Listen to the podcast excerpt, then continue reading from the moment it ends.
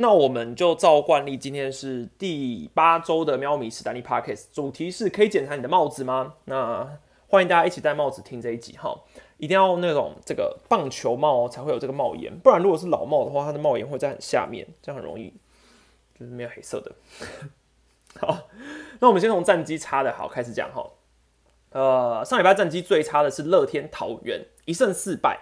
嗯，这应该是他们上半季打下来最惨的一周啦，应该应该可以说最惨的一周。然后他们主要是被富邦横扫嘛，然后吞了一个三连败，目前跟第二名领先的胜场差距只剩三点五场。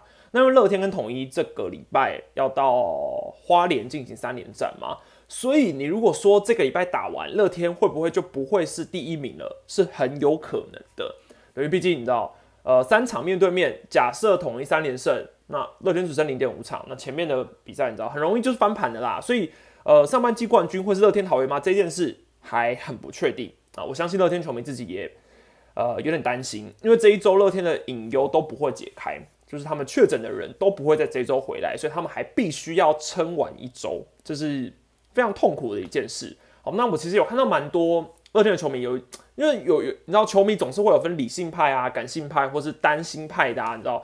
就是有些人的留言，我都觉得有点太紧张了。就是，呃，有些人可能就留言说，搞不懂球队怎么派这种这种阵容，哎，就是这种非预军的阵容，谁想要看啊？我们球迷进场不是要看你们这种阵容比赛的。那问题是乐天没得选啊。现在这个情况就是他们必须要面对疫情接下来的打击，所以他们要选择在剩下这些人之中挑出去最好的人打。那只是因为乐天现在战绩很好，哦，所以很好的时候，球迷就会比较。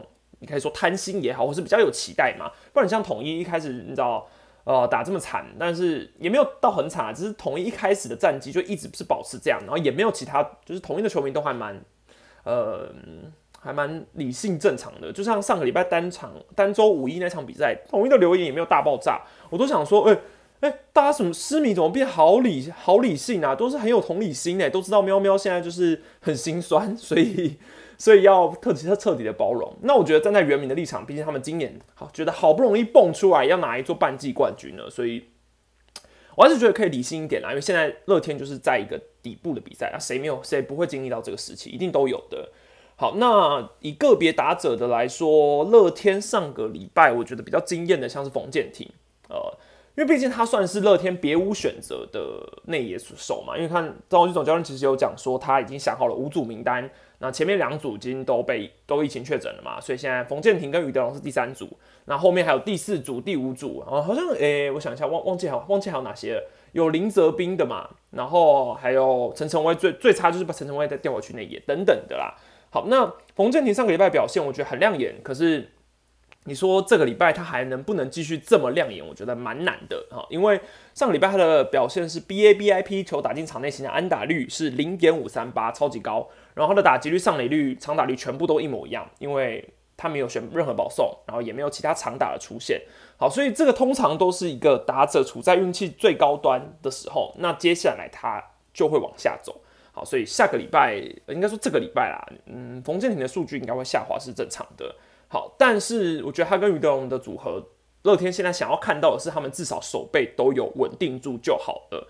那呃，冯建廷至少要把打击表现出来。那余德龙的话，是他把手臂手背完全拿出来。现在是德瑞克德龙，德瑞克龙，哈，Derek Jeter 的手背，那那个手背真的吓死人，就是呃范围很大，本来就是余德龙的优势嘛。然后甚至你还可以在空中这样子传到，其实我觉得姜昆宇。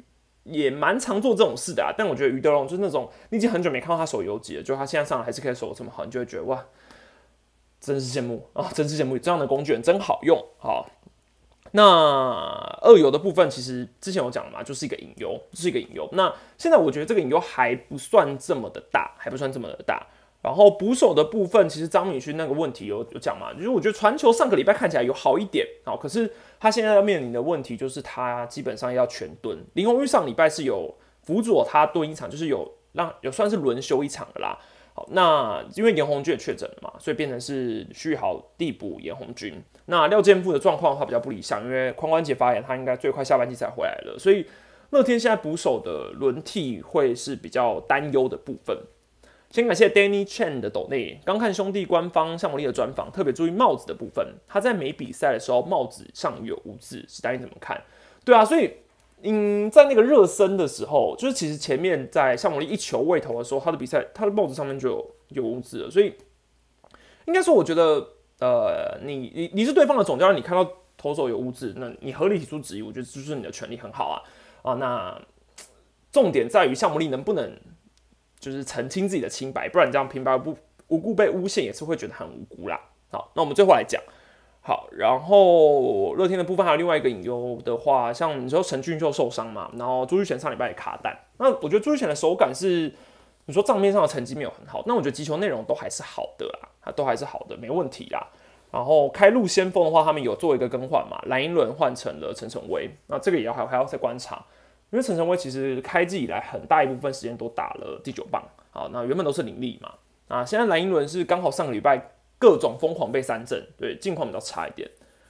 好，那乐天的投手的部分的话，第一个亮点是 Hido 大表哥开箱，然后装新烟，为什么要是 Hido 大表哥？这边应该有 Hido 大联盟的观众吧？就是。诶，都我诶，我也忘我忘记要忘记该怎么解释了。总之就是，我记得是一个听众的留言，有留说庄心燕是他表哥，然后希望他表哥能够呃有一个好的状况的提升之类的，可以赶快等到机会。就终于等到了。好，那其实，在乐天的引用那支影片，我就有讲说，其实我觉得林子我也可以换庄心燕试试看。那也算有小预测中了哈，难得准一次。那我觉得庄心燕临场的表现发挥都比我想的还要再好一点，球速一四最快有一四八，我觉得有快。然后你以乐天的养成来说，我觉得乐天少数养先发蛮有成的，对，少数，因为乐天这几年在先发投手上养成上面，其实都比较偏拿集战力，很少是走养成路线的，对，比较少啦。因为通常他们的然后前段顺位的通常都牛棚支援嘛，很少这种养顺养先发的。那后段顺位的庄心燕变成有补上一个轮值可以期待。那上礼拜本土的话。像王一正嘛，甩到一啊，控球的表现我觉得没有到，哦就是控球主要姐姐本来就是控控球吃饭，那他今现在的球球速就已经不是最好的了。然后他前面的比赛主要是还是靠球可以控制在边边角角的位置，然后可以压制住对方的打击者。然后嗯，整体来说那一场比赛还有自己还有一些失误去影响到嘛，所以我觉得这是很正常，应该说算是一个校正回归啦。我觉得不担心，还是可以让王一正继续投看看。好。那另外一个牛棚的话比较亮眼的是苏俊宇啊，苏俊宇的上个礼拜的吃了五局嘛都没有失分，所以在先发提前退场的情况下，苏俊宇上场都能够踩住刹车，这也算是让乐天牛棚今年多了一个很大的亮点啊。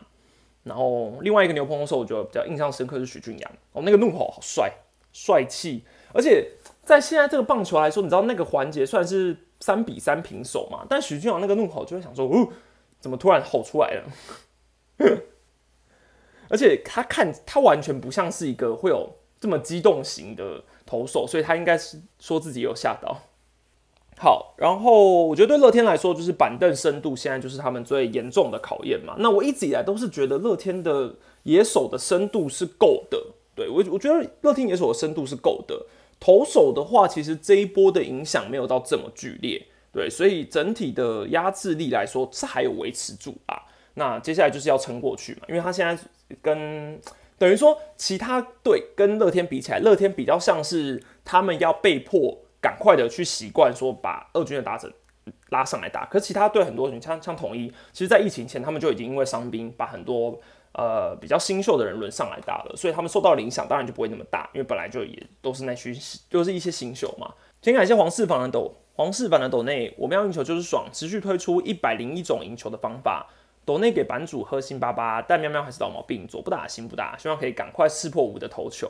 对，但我觉得吴正元的头球真的蛮，我觉得蛮真的。在现在这个不弹球时代，声卡球型投手，我觉得很很值得被呃赶快丢上去先发使用。而且吴哲元的声卡球是真的很会窜，转速我目前是还没看，因为他还没有在洲际先发过嘛，所以想要看一下他之后的转速到底是有多好。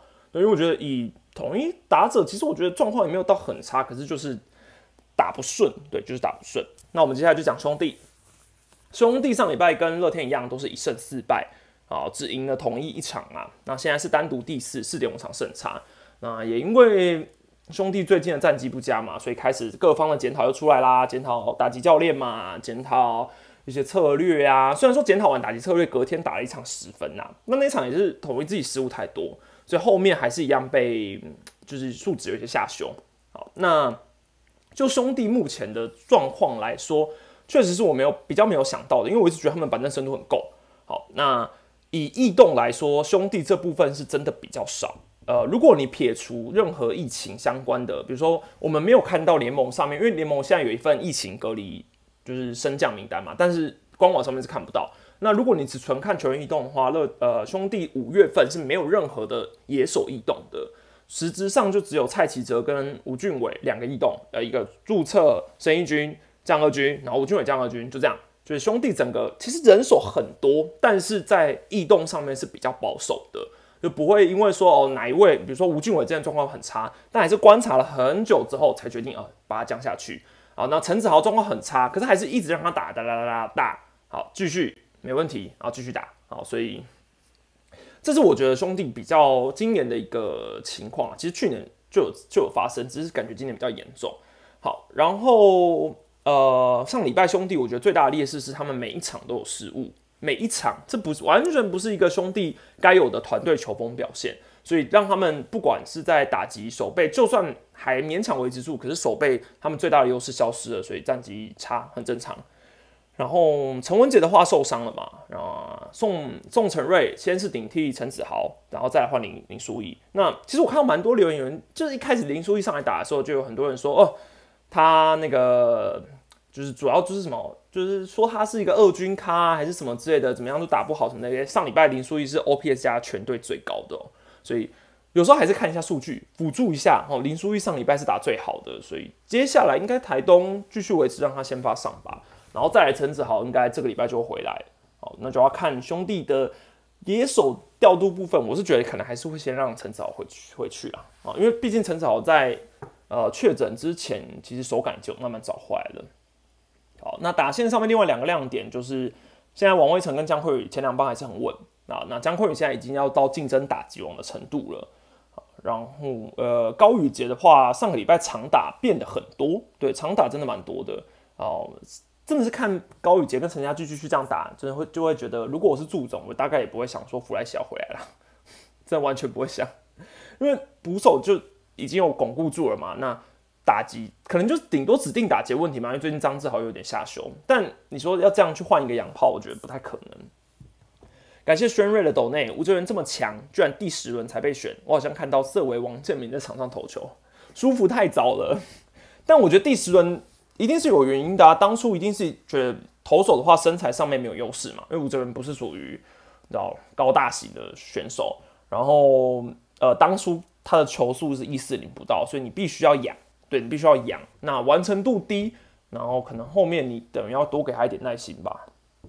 那我觉得就是兄弟养成有有料啦。那投手的话，上礼拜郑凯文的表现是比较也算失常吧，因为毕竟对位对位全龙原本去年是屠龙手嘛，那今年其实已经慢慢慢慢的下修了。那也有人很多人一直在想说，那为什么每次郑凯文都要去对位全龙呢？但这就像去年总冠军赛那个思维一样嘛，郑凯文在澄清湖投的很好。那又碰上魏全龙，如果你今天不让郑凯文先发，其实也说不太过去嘛。所以我觉得情理之中嘛，你让郑凯文投很正常啊，不会特别就是就是我觉得等到他爆了之后再回头来讲说，哎，不应该要派郑凯文的，我觉得没道理。对我觉得没道理。就像你说，可能泰迪，如果你让他在对统一丢不好之后，接下来就开始闪统一了，也蛮怪的。对，也蛮怪的。感谢小哥。想请问 CBBL 有明确禁止外部物质吗？另外 MLB 禁有令是站在攻守平衡的立场，其实比较不同于道德层面的思考层次是有的。CBBL 是有明确禁止的，规章上面有写，只能够徒手摩擦球，不能够用其他外部物质对抹在球上，这个应该是有明确禁止，规章上有写的。那至于你说，因为毕竟 MLB 之前就是没在抓嘛，对啊，之前就是没在抓，那现在。确实是有抓了，可是我觉得整个规章上面的解释，最后我再来讲，一直说到最后，因为我就是觉得不行不行不行，我我要一次讲，我要一次讲，大家稍后哈。好，然后投手的部分，呃，像是我刚刚说吴俊元吴呃吴哲源的表现很好嘛，我觉得吴哲源不是那种你知道以前很常是大家都会想说啊，本土投手上去投个两三场啊，好像呃拿胜投很好，然后可能接下来就会消失了，因为他只是你知道运气好拿到一场。我觉得吴哲源这两场对统一的话，完全不是运气，我觉得不是运气好的问题，是吴哲源的呃，不论是控球本来就是他最大优势，但你说球速有到一四三一四四的时候，我觉得其实就已经是可以看出他的改变了，这不是一个好像突然才可以很好的那。差别就在于说吴哲源会不会继续投下去，这个你就要看他有没有办法好过郑凯文或吕彦青，因为呃在合理的情况下，郑凯文呃吕彦青归队就是郑凯文跟吕彦青，呃就是郑凯文跟吕彦青。那吴哲源有没有办法再突破这个形象？我个人是觉得祝总蛮喜欢吴哲源这类型的选手啦，所以达到的机会应该会蛮。我觉得吴哲源其实某方面蛮日式的，就蛮日式投手，个人观感呢。好，那吴俊伟终于下二军了嘛，所以兄弟球迷也算，也算是期盼的已久的异动终于出现了。感谢 ZXC ZXC 的斗内，上半季各队因疫情都会轮换，感觉会上演大乱斗。想请问上半季你认为谁能脱颖而出呢？嗯，如果我再说邦邦，应该会被打吧。但是我这个排名预测之前你知道，排名预测就是要季前才预测的，啊，所以我现在再重新预测不准了啦，对不对？反正我已经预测错误了，那目前还是一个排名反过来的情况，那我就不多说了。已经我已经因为这样被很被大家骂的很惨了，大家都说我预测的很不准，还在那边乱分析。反正预测失准就失准嘛，我觉得就是有有勇气承担，我们下半季再加油就好啦。好，那吴俊伟下去之后，到底要换谁上来？可以先帮他排除一个，就是王凯成。王凯成应该可以可以先排除啦，因为毕竟他现在是没注册的情况嘛。那如果他想要明天被升上一军的话，现在还没有看到他的注册，所以不太可能。好，所以大概就林承轩、李吴永清二择一啊。好，那我不知道，就是我不知道实际去台东的人到底有没有这两个。有人在台东，你知道 IG，然后看到林承轩或是李吴永清吗？你可以当一个，可以告诉我一下。那我个人是猜林承轩啦。然后明天就看台东会不会下雨吧。降雨几率说是二十趴，可我是觉得。应该不止二十趴，蛮蛮神奇的。希望明天可以顺利开打，毕竟我们也很久没有看到台东球场的比赛了。我也是蛮想要规划一个东部之旅的。好，下一个队我们来看魏权哈。魏权上个礼拜的战绩三胜三败，强制五成胜率，就是赢球输球，赢球输球，赢球输球啊，大概就是这样。好，那比较大的缺憾是他们还是赢不了乐天桃园，还是赢不了。对战已经六连败，今年还没赢过。目前单独第三，落后第一的乐天桃园四点五场胜差。那很明显，其实可以看到魏权在，应该说在整个停赛回来之后，我觉得还是算不错的啦。对，只是整体无论攻守投，呃，都有稍微下滑的感觉。好，那我觉得叶总之前讲一个，我觉得蛮发人深省的，我觉得蛮感慨的啊。就是他那时候讲嘛，就是就算现在这一批人。就是那批那时候确诊的人都已经下去了什么之类的，他还是可以用现有的人手，就是维持一军的战力。我觉得这点说的蛮好，就是叶总一直以来都是贯彻这件事，他没有在迷信什么大牌的，就是他谁都敢用啊，不管你是新秀，不管你是打者、投手，他能能上就上，然后甚至这些人真的用上去之后，不管他是二十几轮、十几轮啊，他都敢用，而且他也没在怕。然后他如果用上去了，你你说，我觉得最经典像魏权的魏权，谁知道二十几轮的捕手，当初大家都只是看笑话的状态，就想说啊，他一定是选来当吉祥物的啊，结果真的还给他上到一军，然后他还真的有办法打出安打，这也说明他确实是在观察这位捕手是真的有能力的，才让他上去打哦，所以就这一点来说，我是很钦佩这种总教练啊。就我很钦佩这件事，但现实面来说，主力归队了，其他的选手还是必须要先回二军，这很正常嘛，因为毕竟前面主力就已经卡了一个位置，你总要等他。只是这一段时间，你可以让总教练了解到说你的成长，譬如说曾传生，但曾传生叶总是说他现在还不是完成品，需要更多的训练。那他如果没有办法每天先发，不如就回去二军累积嘛。那我觉得很合理，因为曾传生其实这样看下来，张振宇最近的状况，从他回来之后没有到非常好。那曾传生其实是有机会继续留下留下去的，可是可能考量到还需要一点时间给其他的选手，那还是先让曾传生下去。只是现在下去二军其实也没比赛可以打，跟留在一军差不多意思。然后魏权上礼拜的惊喜像是澄清湖王嘛，曾桃龙。虽然澄清湖上礼拜真的是一个话题焦点，因为毕竟大家都在质疑，也不是大家都在质疑的啊，是澄清湖的这个场地确实就是比较差哦，这也是事实，也没有看拖啦。如果你去澄清湖看过他们的场地的话，你应该就可以知道这个场地有多可怕了。而且很多选手其实也都有反映过。那有一个比较差别，像是拿莫一样。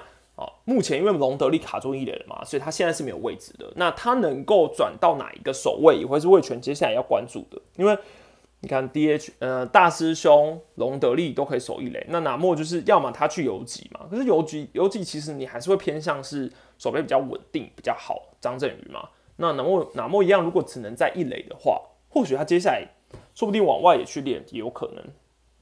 好，然后魏权有一个比较。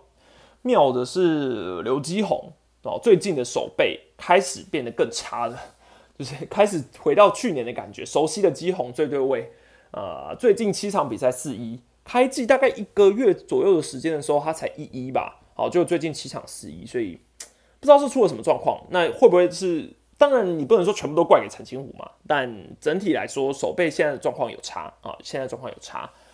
好。啊，天威连线的话还要找一下手感尤其是天哥哦。天哥刚回来，你看手背有状况啊，那个扑真的好勉强哦，真的好勉强。但你又我又觉得我认识的天哥就是会这样扑的人，只是在那个情况下，那个扑真的太冒险了啦。然后打击的部分，你可以很明显的感受到他在就是跟球的感觉，就是还要适应一段时间。好，然后投手的话，上礼拜是曹小帅的开箱嘛？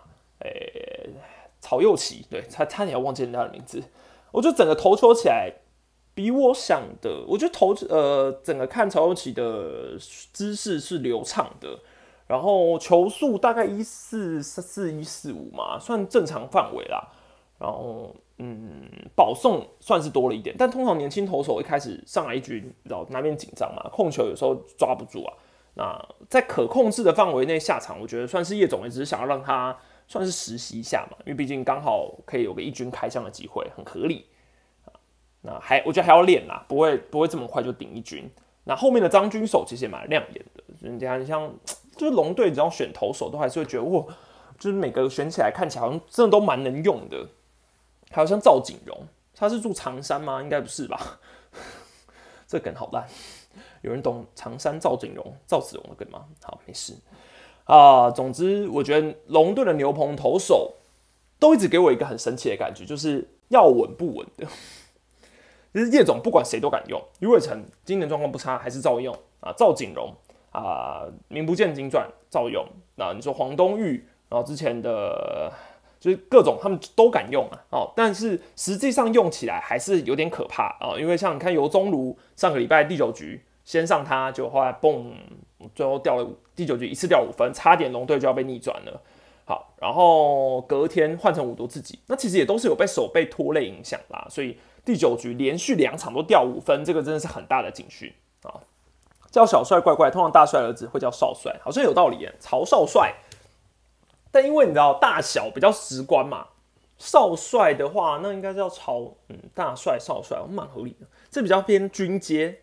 好，然后接下来我们看一下统一的状况哈。统一是上个礼拜的第战绩的跟富邦比的第一，都是四胜一败啊。先讲统一，比较出乎意料啦，刚总有料，然后目前是单独第二，落后了三点五场胜差。那你说高志刚总教练跟林月平总教练带兵的方式到底有没有差别？就我个人的看起来，差别不大。就也有可能是本来统一教练团这部分本来就一直都是李月平总教练会跟其他教练团讨论，然后比如说换代打啊、排先发打序啊等等的方式。我一开始以为刚总上来之后要让林敬凯跟林祖杰二友一直一直搭在一起。就后来其实也也马上又让林敬凯回去游击了，所以整个排先发的打序看起来还是比较像是有经过丙总授意之后，刚总代为执行而已。所以权力的划分我觉得蛮好的，也没有说呃好像丙总不在，刚总就开始规划自己的蓝图了，也不太可能嘛，因为毕竟他是代理的，而且丙总也很快就回来了，这礼拜应该花莲就回来了。那我只能说，我觉得刚总的媒体发言算是如大家预想的好。对，应该说大家都知道高志刚是一个球员时期就很会动脑的球员，然后也很发言也都蛮得体的啊，甚至蛮好笑的，也不是说只会讲讲。就是不是只会讲讲一些比较不切实际的话，就是他针对选手，比如说有失误啊，像李成林的 case 啊，他也会讲啊。那有什么状况，他也会直接直截了当的讲。我觉得，呃，总教练坦白的告诉，就是告诉大家现在的状况，面临的困境什么之类，这些都是很好。因为媒体来说有话题写嘛，那球迷来说，呃，会觉得，哎，总教练都有把事实陈述出来，就表示教练团自己知道问题，并不是只是说，哦。呃，我们球迷以为教练团不知道问题，然后我们在替你瞎担心。那其实没有，教练团一定都懂的。好，那打整的部分，呃，上个礼拜比较亮亮点是，比如说双重奏啊，重听重语啊，现在奏效了，双重奏效。那我一直对重听重语到底为什么特别吸黑这一点非常的纳闷。对，重听吸黑大概是跟那个四大运那一次有关嘛？对，大概是四大运之后进职棒以来，其实就一直有蛮吸黑的。然后重语的话，到底哪里吸黑？其实我也不懂哎，就是其实我真的不懂为什么他们可以这么的吸炮火。对，而且他们两个都不是那种，就他们也都是很蛮低调的人啊。对，很都蛮低调，然后整个。嗯，发言上面也都很得体，所以我一直很纳闷，因为我一直很纳闷。呃，你要说很雷，可是其实这两个人都蛮常在关键时刻打出一些东西。对，嗯，你说重庭跟重宇比起来，重庭关键时刻的的呃打击表现是真的都有，哎，小螺丝钉嘛，啊，然后各种你说他们在，嗯，可能从从庭就四大运嘛，然后还有那个失误。哦，对，崇宇好像算是不死三阵的那时候，然后每次崇宇上场，大家就要开始争配球，这我也是非常的纳闷。虽然说现在其实不止崇宇啦，就是各种捕手上场，大家都会争配球，就是不管是戴培峰上场，呃，富邦也有这个问题，兄弟也有这个问题，大家都会开始讨论捕手配球。可是我真的觉得配球这个东西，不是我们这种外行人可以轻易的决断的，就是你要从第一球追到最后一球。然后你要基本上你要看到他们每一个暗号，你要深深的感受到是捕手要配这个球，投手拒绝，还是捕手要配这个球？然后呃，应该说到底是捕手要配这个球，还是投手要配这个球？你这个你这个想法你根本就不知道啊，因为导播不会每一个 can 就这样定在那个捕手的暗号上面，所以你根本就不会知道这球是捕手想配的还是投手想配的。那在这样不知道这种情况下要怎么验证？我觉得很难啊，我觉得很难。好，然后统一上个礼拜还有一个小亮点是 Kevin 啊，Kevin 上来了。那其实郑凯文一直以来都算是在统一，其实去年还算是兵中有给他蛮多的机会的，还算是有给蛮多机会。那今年也算是真的正式的没给机会了，跟罗国荣很像啊。那我觉得郑凯文在统一的心中没有办法一直很稳定的一直打，一直打，有一个。原因可能也是因为，我觉得郑凯文他就是一个你要很有耐心的打者，他就是一个 TTO 型打者。那我就我认知的兵种，他比较属于重手背的打者，对重手背。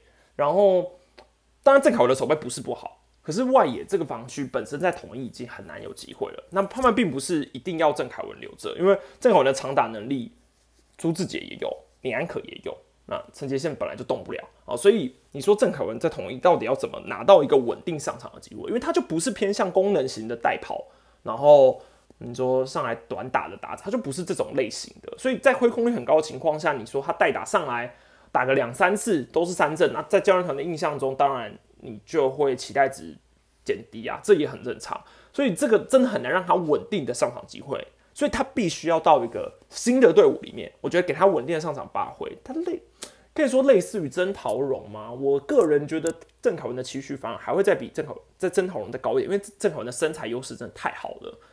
我之前听好像是统一基本上，呃，我每一任总教练上任之后，大概都会先给郑凯文机会，因为郑凯文的身材条件太好，然后整个力量型，你看过他打结练习，你就会觉得，哎。他就是要上去打的啊！啊但是你实际打的时候，你又没有办法一直给他 PA，一直一直一直喂，那你就你你就会觉得啊，好好失望。所以如果真的有机会去抬杠，我是希望 Kevin 去抬杠啊。对我希望抬杠真的可以看中他，我也希望他打出机会。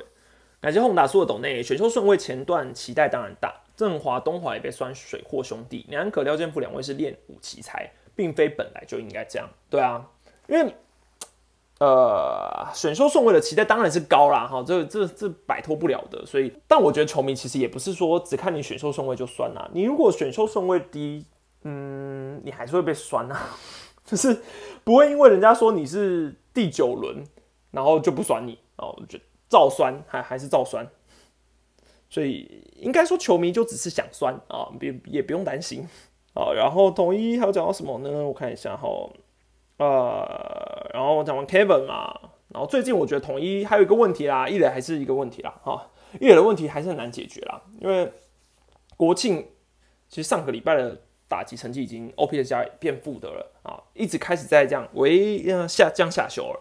好，那。潘杰凯其实是有顶上一点，但还不是这么的呃稳定。对，潘杰凯还是一样，是你说他现在的 OPS 加就是大概七八十上下徘徊。对，那作为一位角落力来手，还是没有到这个程度啊。而且手背上其实还是有一些状况。对，所以我还是觉得罗萨赶快回来。罗萨赶快回来。那罗萨到底能不能回来？这真的很重要。到底能不能回来？然后六一集中在两场比赛，这也就是统一上个礼拜比较大的特点，就是呃上礼拜五场比赛嘛，就一场五一，一场一一，然后其他都是零一，哦，所以刚好集中在一场，我觉得很神奇啊，让让统一就是可以不用不用平均分摊的被骂。感谢牛牛的斗内，王八终于发挥正常了，没有副帮主轴可以看了，大家是不是可以回家了？嗯，可以回家。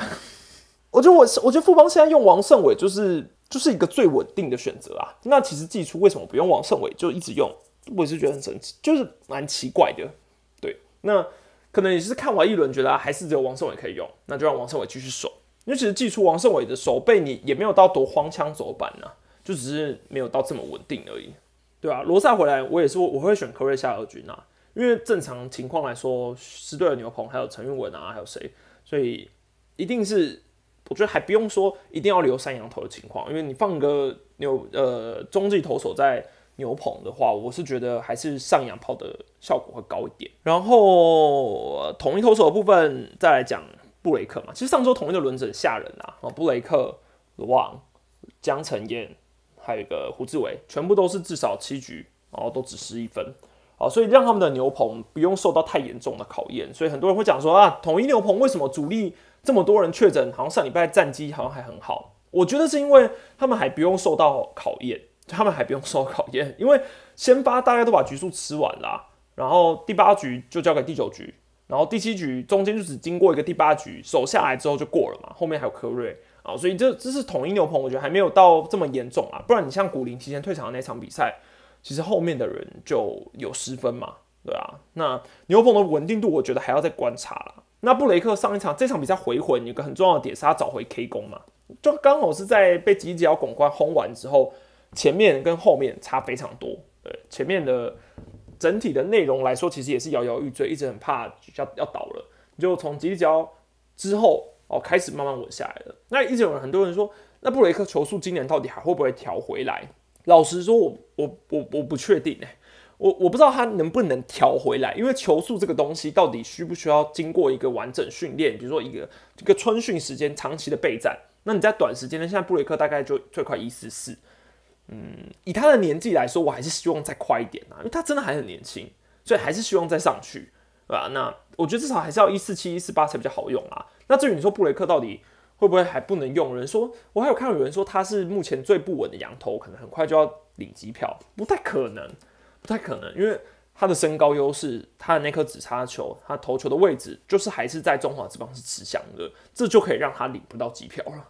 对，感谢贝尔拉拉的抖内，谢谢斯丹利的分享，不会感谢你，我分享了什么？好，然后其实我觉得统一现在的一个亮点就是江晨燕虽然我觉得江晨一直，因为江晨燕一直以来都是偏很低调的人，就我大概呃以前。很早期，很早期，我记得我第一部影片是那时候都还没有露脸，然后就只有纯粹做一个江晨燕的球星介绍。我不知道这边有没有人看过，应该没有啊。那部影片我应该锁起来了。就是大概最早期的时候，我就是做江晨燕的介绍。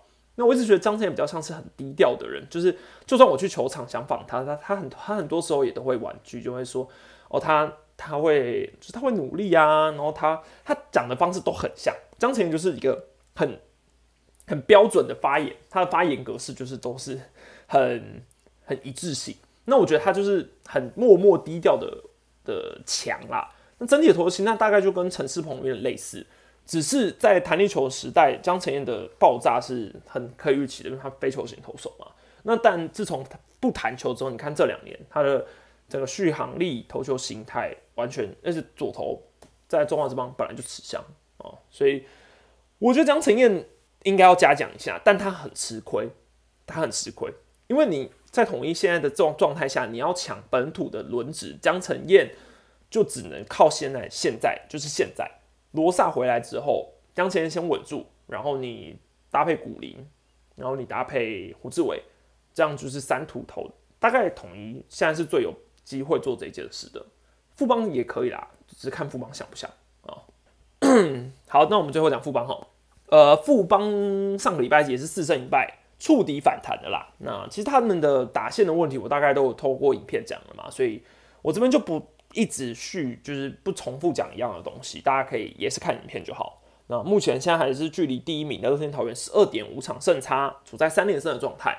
好，那我相信邦迷现在应该就是好好的看富邦的比赛，不会有那种非赢不可的念头，只是不想要很欧的输球而已。就是看想要看的打者，比如说陈真啊，比如说谁可不可以稳定的就是继续留在场上。那以夜王连线来说，上一周真的很疯狂，对，真的打得很疯狂。就是叶祖轩、王胜伟，叶祖轩大概是一个人，就是不知道看到老东家疯狂打，然后王胜伟又又开轰，然后整个就是很疯狂。可是你说这个绝好掉的手感，你要在这个礼拜完全又再复制一次，真的很难，真的很难。因为呃，因为富邦上个礼拜的运气只是真的在高点，真的在高点，然后。嗯，整个球队的气势，就是你说在乐天桃园的自家主场，可是怎么打怎么顺啊？哦，怎么打怎么顺？那我觉得这个运气值，你说要一直维持下去比较困难。好，只是好处是他们真的是手背稳定下来了，这才是最重要的一件事。那我也说了嘛，陈真必须畅打。我是觉得，说真的，富邦没有一个理由不让陈真打，对，不要不要，就是找不到理由。因为富邦现在的外野，你看你说不用霸地势了，那至少你不会多一个洋炮去卡陈真嘛。好，那除非你接下来又要把，比如说高国辉、林哲轩、高国林、杨耀勋这些全部又拉回来，除非你又想要全部拉回来，不然你现在就是让陈真打。那我一直觉得富邦的问题点在于说，在他们有选择性的时之后，他们会不会又又又重蹈覆辙？对，又重蹈覆辙，还是只是真的邱总的用意，就只是想说，哦，我今年来上半季，其实就只是想要来看看大家的身手，我真正的不是要放长，就是我我我不是要就是马上就拼战绩，我要先观察全部的人。对，邱总会这样吗？应该不太可能，就我觉得不像。好，所以我觉得现在是现在他应该算是呃试了一一下之后，好觉得好是现在就是这一批能用了，那就就继续打啊，那。我是希望看到陈真继续一直一直打啦，一直一直打。好，然后打线问题我就先不讲了啦，先略过了哈。那投手的话，上个礼拜比较明显的像是郭俊麟，好，陈世鹏，终于，那郭俊麟真的，你知道，洪总当年的选择也算是蛮有料的，是不是？只是真的等待的时间很长啦。但是如果你照洪中的规划，他真的当年选了郭俊麟，他确实是今年用得到的。所以你就会想说，哎呀，现在已经去当顾问了，所以也也没得用了啊，也没得用了。当年是这样想，是这样想啊，想说，然后等他二零二二年我合约最后一年可以用一下郭俊麟，哎，没得用，好，所以这个选择后人后人承担。那陈世鹏的话，当然稳定嘛，我觉得很像江承彦。然后江国豪是出出一点状况，所以换张耿豪上来。那张耿豪不是新龙八壮士哦，大家应该也讨论过了。这种八壮士就是杨建福、林奇伟、林英杰、蔡明进、沈玉杰、陈焕阳、余文斌跟罗罗振龙。如果你有看我早期的影片，就有做新龙八壮士系列，只是那个系列没有完全把八壮士全部介绍完啦。啊，中间偷懒就没有。通常大部分都会以为林成化啊，或者是张耿豪是新龙八壮士，但其实也都因为林成化是二零一二进来的，所以他二零一呃，他刚好是巧妙躲过一一二嘛，然后他是代训进来的，所以他等于没有经历。好，然后张耿豪的话，就是他刚开机的时候不在。对，二军还有一个许文珍，应该是念真吧。好，然后另外一个羊头艾斯凯再见了嘛？X Guy。好，那艾斯凯的话题我们就留到明天再来讲。好，留到明天再来讲。接下来我们来讲一下古灵事件。好，时间控制还不错，还有十五分钟，赶快把古灵事件跟像魔力事件讲完。好，先讲古灵事件好了。嗯，很难很难讲出什么新的看法，大家应该也都知道要要要要讲什么吧？一定是谴责网络暴力，呃，谴谴责网络暴力啊。然后呼吁球迷不要乱讲话啊，饭可以乱吃，话不可以乱讲啊。这其实大概也就大同小异。其实我我坦白说，我只是讲一下我心路历程。就是我当时看到古林的 IG 的时候，我个人是蛮火大的。但是我火大的点是因为，嗯，我本来就是古林的粉丝哦。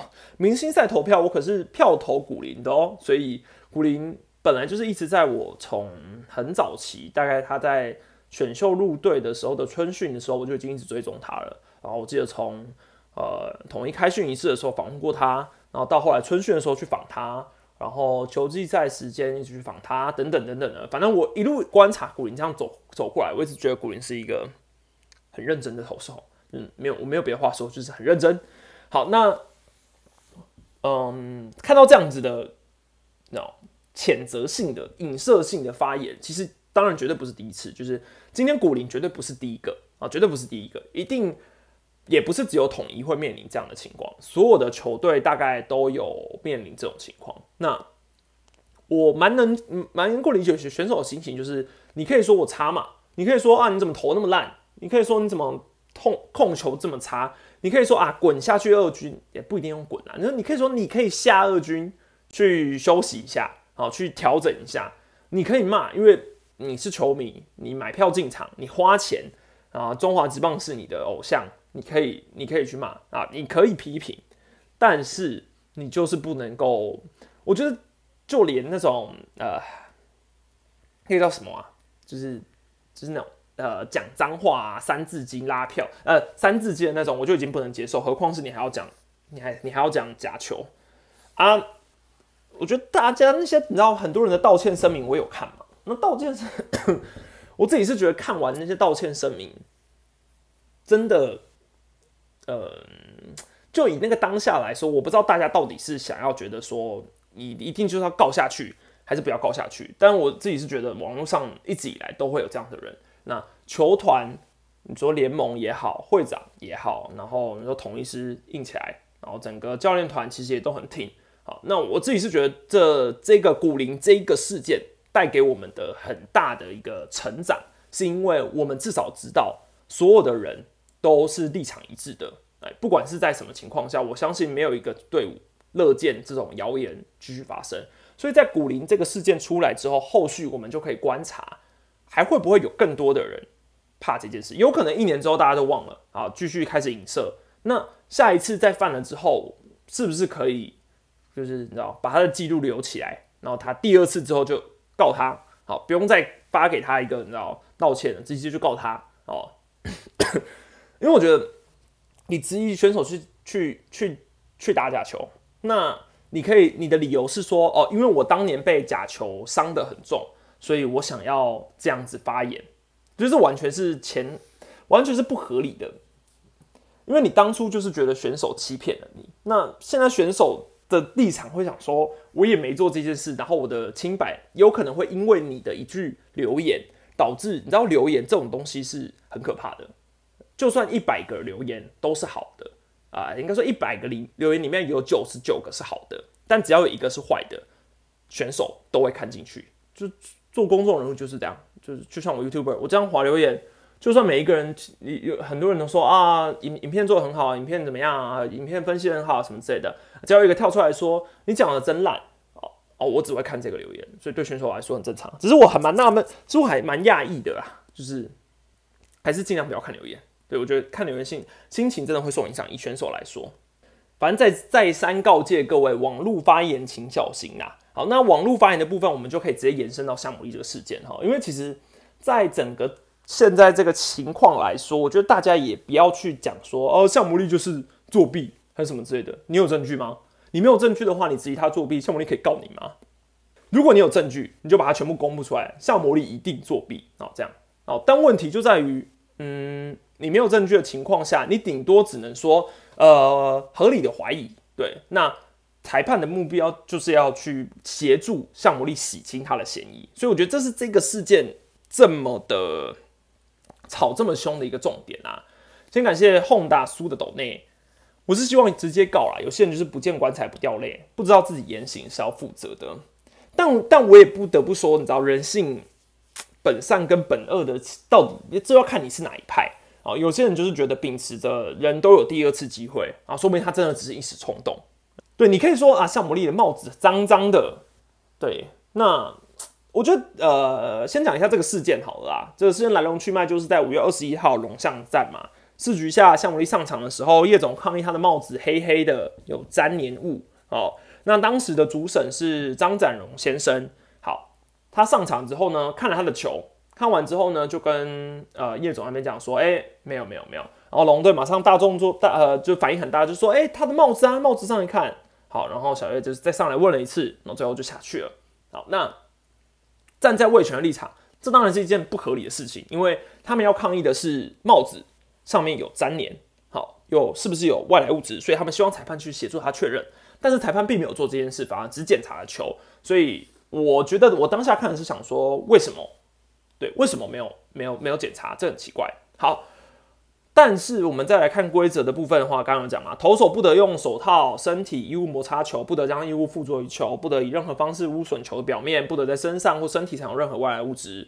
好啊，我觉得当下联盟的第一时间的回应是说，中华职棒并没有向美国职棒大联盟规定，裁判可以主动检视投手的装备，除非有确切的事证，否则也只能……哎，不对不对，这是第二时间，咔，重来。好，第一时间联盟回应是说。如果像魔力有问题，代表球一定有问题。有什么异物，球一定会黏黏的。目前知道的是，没有什么东西碰到球，不可能看不出来。好，那第二时间的回应是说，中华职棒并没有向美国职棒大联盟规定，裁判可以主动检视投手装备，除非有确切的实证，否则也只能检查球的表面有无异常物质。好，那我直接针对联盟这个回应来讲的话，我只能说，联盟可能忘记了。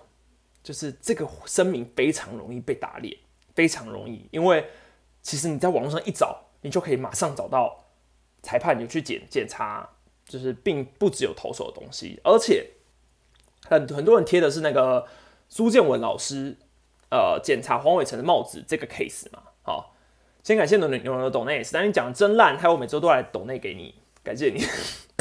怎么办啊？这样大家都会说以后我讲的很烂了。以后我看好，那以后讲的很烂的，我就自动把它看成讲的很好，好不好？在二零一七年，就是五月五五年前，那时候兄弟有一个先发羊头叫做瑞利啊，叫做瑞利。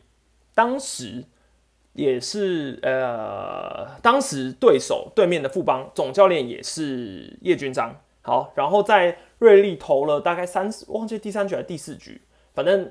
这样，呃，瑞丽投投还投还没投，然后准准备要投，呃，第四局还是第三局的时候，叶总就上来问一下主审说：“哎，他的那个帽子这边好像疑似有一些什么，就是有一些外来物质就对了啦。”好，所以他上来问之后呢，张展荣先生一一模一样哦，是同一个主审，就是跟五年前就是这两个 case 处理的人是一模一样的。好，那。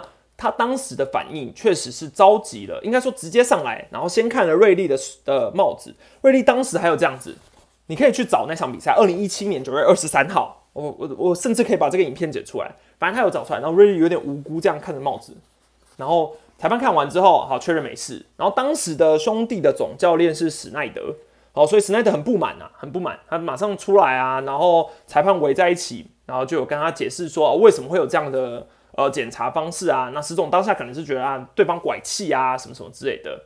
好，最后就回去了。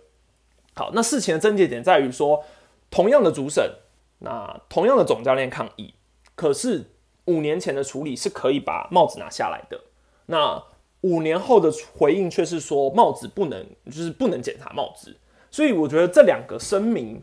之所以会不一样，这个点就会是联盟需要去探讨的一个部分，就是可能当下的回应太快了，对，没有再去想过去的案例。那因为其实是这两个基本上是同一个状况的，所以就会就会变成是你知道前后可能声明不对，就没没有就有点小自打嘴巴。对，如果就以这两个状况来说啦，而且如果我是叶总，我一定也会想说，那为什么我五年前问的时候可以检查帽子，那我五年后却不能检查了呢？对，所以我觉得这是大部分球迷的症结点啊。所以就以这个回应来说，我觉得算是比较尴尬啊，比较尴尬啊。那台湾的案例真的在外来物质来说很少啊，很少，所以我觉得。就以整个处理上的流程来说，不会这么的圆满或是完善，这个蛮正常的。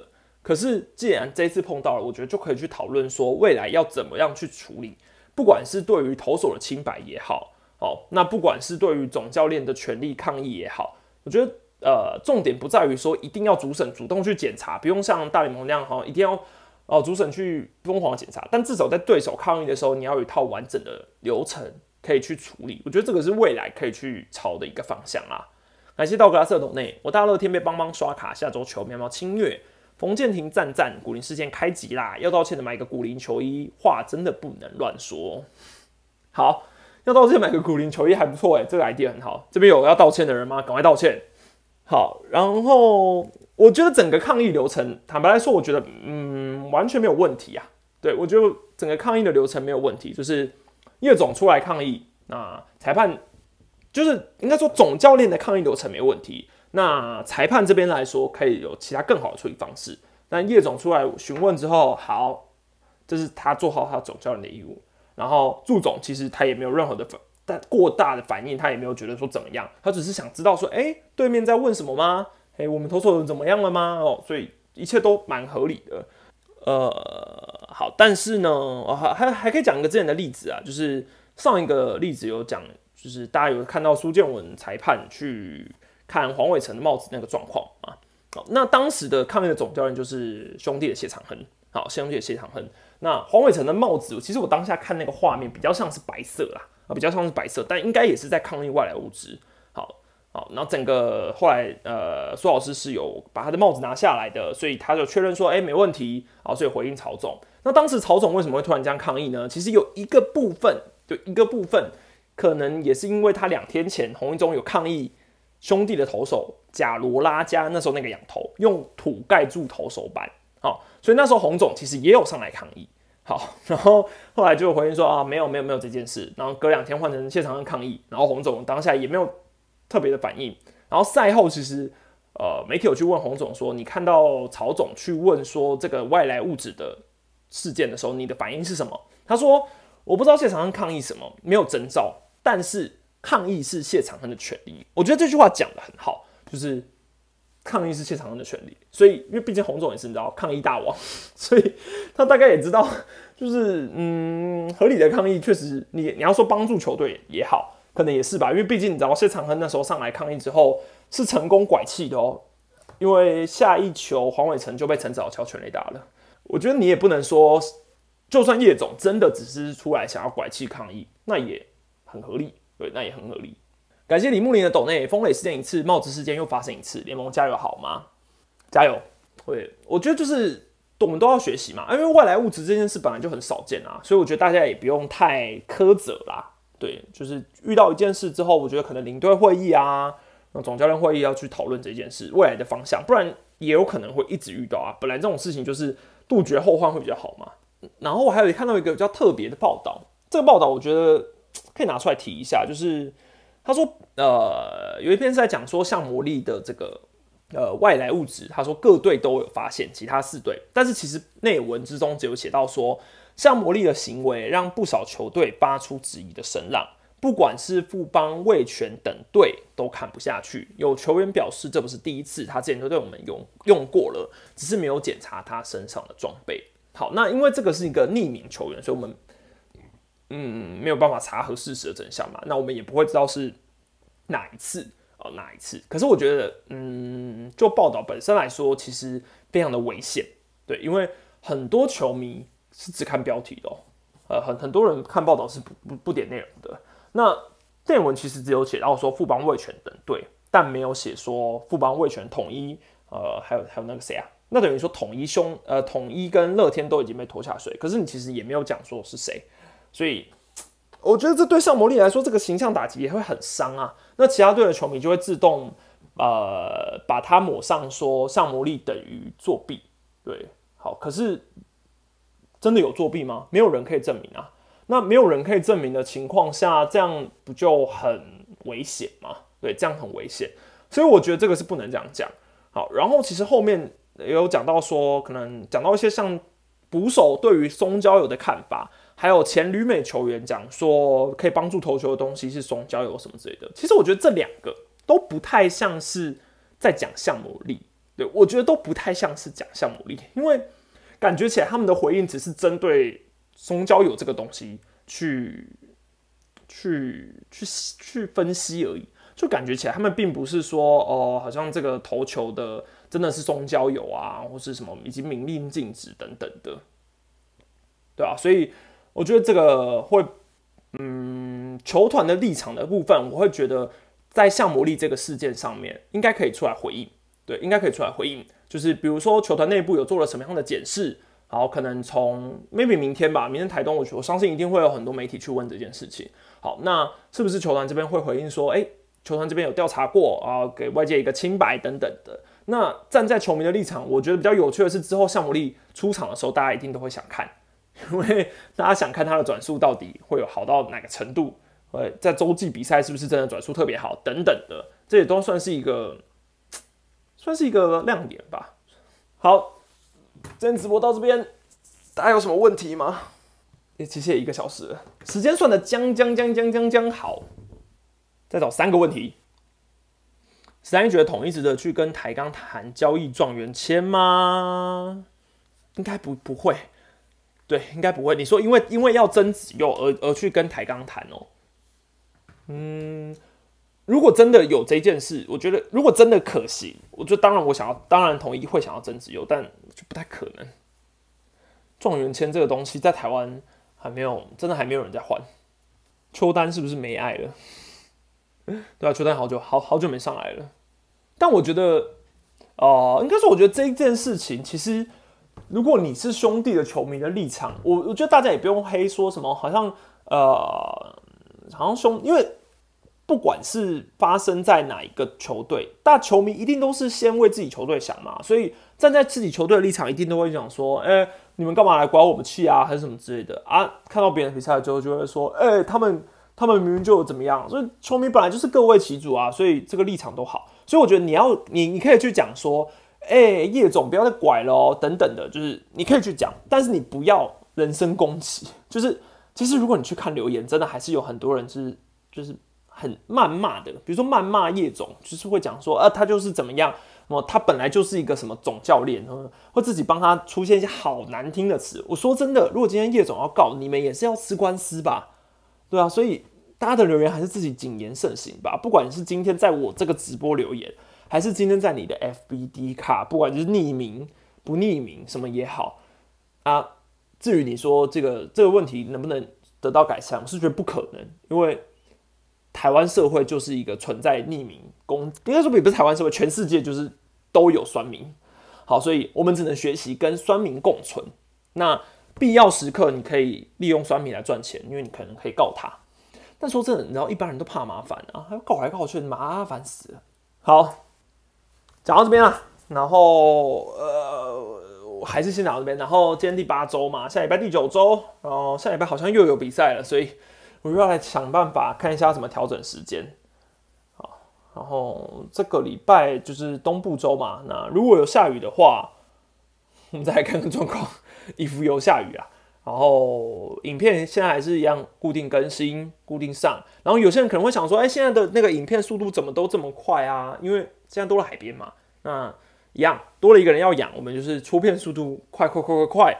那基本上都是这一天的比赛。假设明天有比赛，然后就会是礼拜三中午啊，出了一个比，出了一个呃前一场比赛的分析。然后固定都是这样。啊，假日会适时的休息一下哈。那基本上还是让每大家每天都有影片可以看啊。好，那我们就感谢大家的收看，希望大家也可以去 Podcast 把今这一集的节目听一遍。那我们下个礼拜见喽，拜拜。